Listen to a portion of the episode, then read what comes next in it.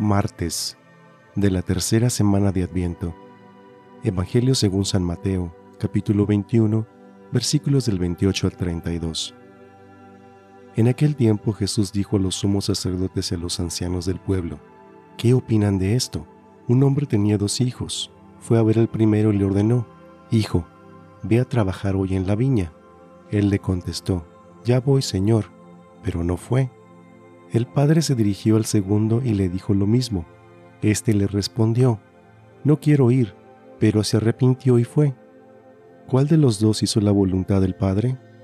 Ellos le respondieron, El segundo.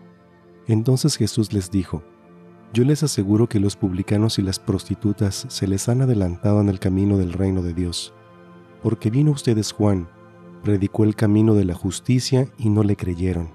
En cambio, los publicanos y las prostitutas sí le creyeron. Ustedes ni siquiera después de haber visto se han arrepentido ni han creído en él. Palabra del Señor.